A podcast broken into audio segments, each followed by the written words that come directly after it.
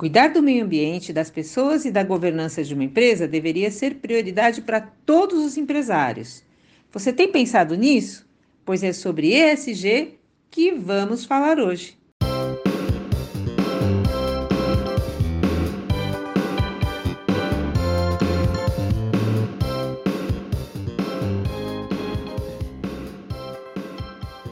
Olá de novo! Eu sou o Alexandre Aguiar, da Invento Consultoria. Estamos aqui mais uma vez para um podcast Gestão, Presente e Futuro. E estou aqui de novo com a Cristina Padovani, da Construsec. Bom dia, ou boa tarde, ou boa noite. A gente não sabe que horas as pessoas estão escutando a gente, né, Cristina? É isso mesmo. Então, bom dia, boa tarde, boa noite. Tudo bem, Alexandre? Como é que você está? Estamos bem aqui, ainda estamos gravando em tempos de, de pandemia, em tempos em que as pessoas estão ansiosas com vacina, etc. Né? Então, esse é, o, esse é o nosso momento. Mas estamos também no momento que tem muita gente falando de um assunto que é muito importante para as empresas. Né? Tem sido é, muito valorizado o tema que a gente chama de ESG, né? essa sigla do, que vem do inglês, Environment, Social and Governance. Né? Tem umas pessoas que usam em português o ASG, né? que é Ambiental, Social e Governança, que no fim das contas é a tradução. Mas a sigla mais conhecida é ESG mesmo. Né?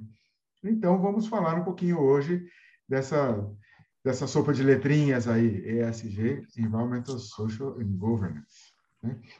Uh, que é, assim, é, é, a gente percebe que tem, tem uma mudança na, na, na perspectiva de muitas empresas, né, de que a empresa existe só para dar lucro. Né? O Milton Friedman, que foi um, um, pensador em economia muito importante, prêmio Nobel, etc., né, ele pregava isso, né, que a empresa existe para dar lucro para os acionistas. E, e hoje, né, a gente já sabe, a gente pensa, tem um pensamento diferente, que as empresas não existem só para isso, mas elas existem para cumprir uma missão dentro da sociedade, né? E, e tem um papel que é mais do que dar emprego, pagar impostos e, e, e, e dar o lucro para o acionista, né? Vai, vai além disso. Né? É, nessa esteira, a gente já teve, por exemplo, a questão das empresas sustentáveis, né? Então, na esteira daquele do conceito de que é, existe o meio ambiente, a sociedade é, e a economia, que afinal de contas a empresa também precisa dar lucro, né? É, e do ponto de vista do governo é importante também que a economia funcione, etc. Né? É, existe a questão da responsabilidade social, que é um outro conceito que também é, permeia o mundo de muitas empresas. E agora vem essa sopa de letrinhas, que é o ESG. Né? O que, que você andou pesquisando sobre isso, Cristina? É, então, é, é, é, bom quando você fala sopa de letrinhas, né? Porque para mim o ESG ele é algo que foi repaginado. Né? A gente já vem trabalhando todas essas questões que o ESG traz, é, algumas de forma mais superficial, outras de forma mais profunda, mas ao longo do tempo. Então, a gente vê que é, dentro dos sistemas de gestão integrado, a gente vem trabalhando esses temas e, e, alguns setores, eles também vêm trazendo essas, a importância de a gente não ser uma empresa, como você colocou, que vai dar lucro, pagar imposto e, e, e de certa forma, abrir aí empregos, né? né? Gerar empregos. Então, assim, é, isso já vem sendo desdobrado nessas cadeias de suprimentos, né? E de uma forma mais leve, mas eu acho que, assim, apesar de não ser um tema novo, né? Mesmo a sigla ESG não ser nova, nos últimos tempos ela tem ganhado uma força, né? Acho que até por conta da, das questões que estão sendo vividas no mundo, né? E aí eu acho que essa força que ela vem tomando é que está sendo interessante, né? É um olhar muito diferenciado e em conjunto de três assuntos muito importantes, né? O que, que você acha? É, é eu acho que você deixou três ganchos espetaculares aí, né? Primeiro, a questão do, do sistema de gestão, que é uma coisa que a gente trabalha e que, é, é, de alguma forma, já tem elementos né, que já vinham sendo trabalhados mais isoladamente, ou mais força ou menos força. Né? A segunda questão é, é, é essa força né, que ele tem ganhado, e essa força vem um pouco das lições negativas, né? Que é, é uma coisa da história. A história da humanidade é assim. Né? Então, a humanidade percebeu que, por exemplo, a poluição industrial era um problema né? por conta de episódios negativos, né? como a, o acidente de Bhopal na Índia, o acidente de Seveso na Itália, né? é, é, as questões todas dos episódios de, de áreas contaminadas, né? E, a, e nessa parte de, de, de, social governança, a gente teve alguns episódios bem marcantes recentemente, né? É, só queria citar três deles, né? O primeiro é o caso da Volkswagen, né? Que teve um aquele problema do, do, do carro que estava registrado com motor de uma certa regulagem lá nos Estados Unidos, quando foi ver estava né? funcionando de outro jeito, e aí descobriram que o software do carro é, identificava quando ele estava em teste, aí quando estava em teste ele se comportava de um jeito, e aí na rua se comportava de outro, né? É, isso foi um claro problema de governança, quer dizer, alguém tomou uma decisão né, que, que, que, de repente pode ter sido bom para quem tomou a decisão, né? De, né? De, de, de dizer, olha, vamos vender mais carros, porque o carro vai parecer melhor na rua, né? Né? mas que para a empresa foi ruim, que caiu o presidente da Volkswagen. Né? Caiu no, no, setor governança, né? Isso, caiu no setor governança. Né? Outro caso é o caso da, do acidente de Mariana, aqui no Brasil, com a Samarco, né? em que tudo indica, as investigações indicam que havia um problema de manutenção na barragem, né? e a ação de manutenção não foi tomada no tempo devido alguém tomou a decisão de não gastar o dinheiro, e quem foi que tomou essa decisão de não gastar o dinheiro, né? E causando um problema ambiental né? né? É, assustador, né? É, com impacto social também. Né? E aí, parecido com isso, a gente teve o, o caso da Vale em Brumadinho, né? com um pouco menos de problema ambiental, mas com um problema social muito mais grave, mais mortes e tal. Então, é, né? Esses episódios sempre esquentam né, esse tema. É, eles esquentam e criam uma crítica sobre as três frentes do ESG, que é o social, a governança e o ambiental. Hum. Então, acho que por isso que vem ganhando força, porque a, a própria, o próprio ser humano, a própria pessoa, o indivíduo, ele cria para ele algumas questões né, para serem resolvidas a partir das empresas. Então, assim, é, qual é o compromisso, qual é a responsabilidade? Então, vamos além, de novo, né, do estar empregando pessoas e tendo lucro com o que estamos fazendo, ou abrindo, criando situações de inovação e tudo mais, mas sem essa, esse cuidado, né? Então, acho que nesse sentido, Alexandre, que fica que o SG vem com força, né? Eu acho que o ser humano, o indivíduo, isoladamente, tem se tornado mais crítico, né? E, e o olhar dessa criticidade, ele vai de, se deparar em, em situações que esse movimento social, ambiental e de governança, eles vão ficar muito mais ativos, expostos, né? Solicitados. Então, acho que, eu acho que é nesse sentido que esse selo do SG ele vem com uma, uma característica bem diferente do que o que a gente viu até então. Tem, tem uma, uma outra coisa que eu acho que é importante, é, é uma outra força, né, que é uma força que vai e vem na nossa sociedade, que é, é, é a contraposição entre os assuntos individuais e os assuntos coletivos, né? as prioridades individuais e as prioridades coletivas. Né? Isso são ondas, né? O, o pessoal lá do, do, do, do, das culturas orientais, né, que tem a história do, do Yin e do Yang, né? São opostos que, que variam, né? Uma hora um está mais forte, outra hora está mais forte. Essa coisa do individual do coletivo é assim também, né? E o ESG, ele traz um pouco da, do coletivo, né?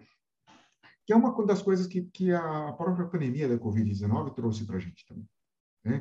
Quer dizer, não adianta a gente resolver o nosso problema se, né, se, se, se a sociedade como um todo não estiver resolvendo. Né? É porque que... se resolver só o problema do indivíduo, né, não resolve o problema social. Isso. Né?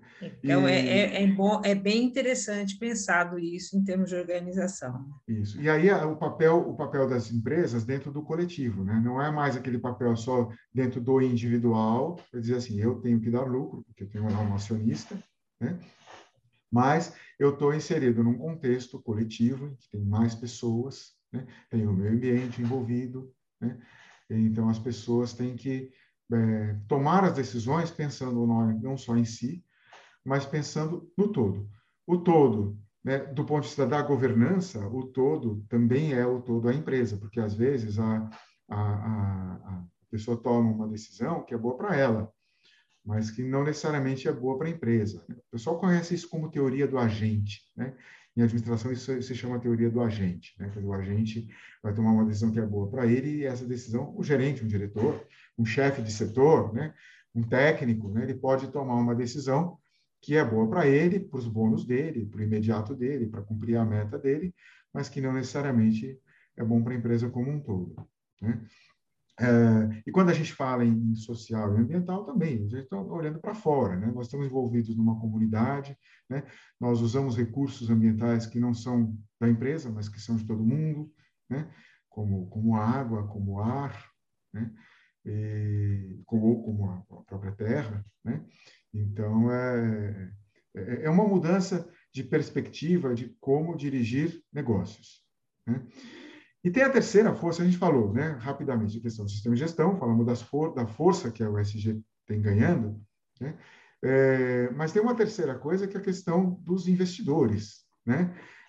É, a importância que o, os fundos de investimento, por exemplo, estão colocando nesses temas. Né? A questão das mudanças climáticas, por exemplo, que é ESG, no sentido de que é uma questão ambiental, no sentido de que as consequências dela podem gerar é, é, questões sociais importantes, porque as, as populações são atingidas desigualmente pelas mudanças climáticas, né? os mais pobres, né? os negros, né? o, e tem a questão de migração, você pode forçar a migração, então né? Os fundos de investimento estão, realmente estão ligados nisso. Né?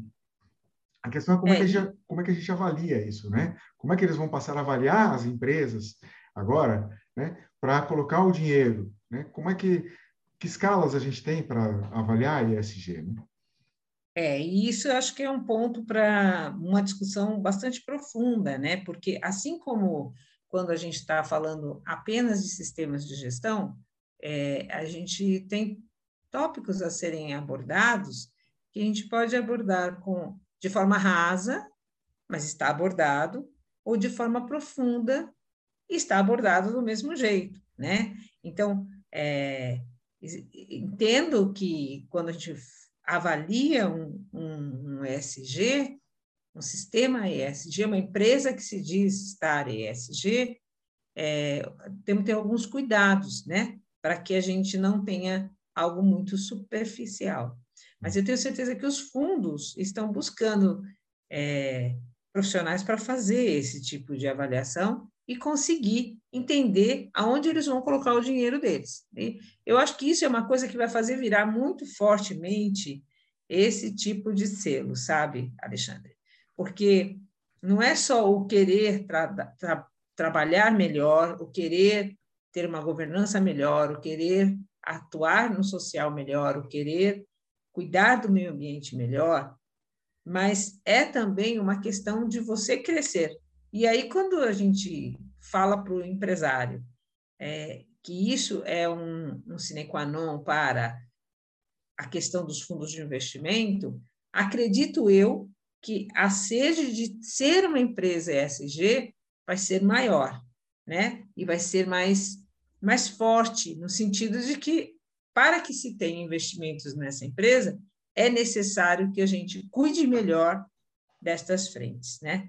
Então, eu acho que esse é um isso fecha para mim a equação de que daqui para frente vamos pensar mais, as empresas vão pensar mais, inclusive as empresas de porte médio. Isso não, não se dá só para as empresas de grande porte, claro que elas normalmente são as primeiras que vão começando a fazer isso acontecer, mas as de pequeno e de médio porte, principalmente as de médio porte, agora num, momento já mediano dessa, dessa implantação, desse olhar, e eu acho que elas vêm também com essa força, né? Eu acho que, assim, independente da gente dar um selo ou uma escala para isso, acho que isso é uma questão importante. Acho que as grandes empresas vão trabalhar com isso de alguma forma. Né? Mas é eu acho que um dos grandes desafios é, para os investidores e para as próprias empresas é achar o foco ESG de cada empresa. Né? Porque é diferente você fazer o ES, você pensar em ESG né, essa questão ambiental, social, governança, numa indústria de papel, ou numa cadeia de supermercados, ou numa indústria metalúrgica, ou numa montadora de carros, uh, ou numa rede de postos de gasolina. Né? São empresas com aspectos ESG diferentes. Né? É, outras ferramentas que já existem, como o, o relatório GRI, né, que é do Global Reporting Initiative, né? a norma ISO 26000, né? é, ou mesmo a certificação como ambiental, como a ISO 14001, né, elas, é, uma das críticas é que elas têm poucos critérios objetivos né, para, a, para avaliação das questões né, ambientais, sociais, né, de governança. Né. É, no entanto, né, é, elas dão a flexibilidade exatamente para as empresas localizarem o seu foco. Né. No caso do GRI, por exemplo, existem manuais setoriais, né? que aí procuram, é, é, dentro de setores específicos, né? mineração, energia, etc., aí, é, localizar quais são as questões mais importantes. Mas mesmo isso pode variar, porque você ser uma mineradora no Brasil é diferente de ser uma mineradora é, na África né? ou na Austrália. Né? São, são, são universos diferentes né? e que podem ter questões ESG diferentes. Né? Eu acho que esse é um desafio para as empresas, né? é, achar o seu foco né? e falar a mesma linguagem que os investidores.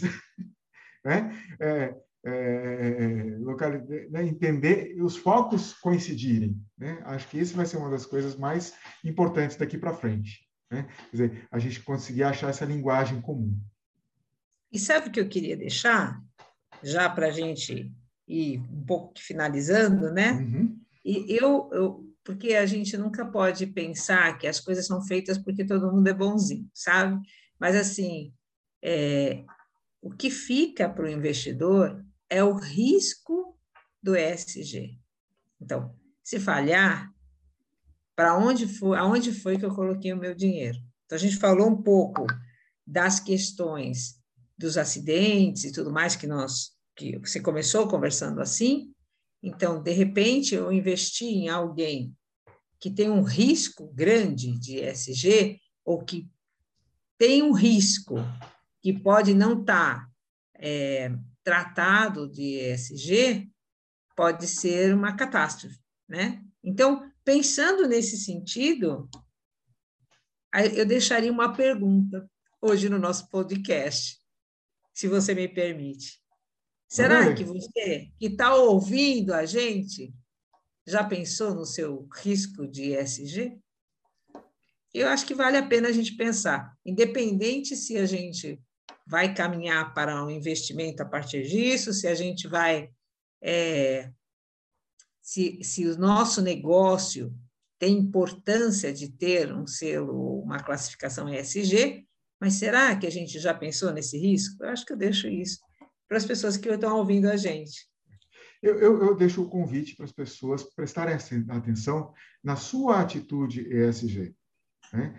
E a atitude ESG, ela pode estar na vida pessoal, pode estar dentro da empresa. Né? Como é que você leva em conta as questões ambientais, sociais e governança nas suas decisões?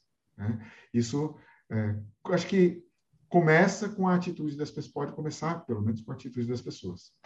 Sim, depois crescer para as organizações. Né? Legal.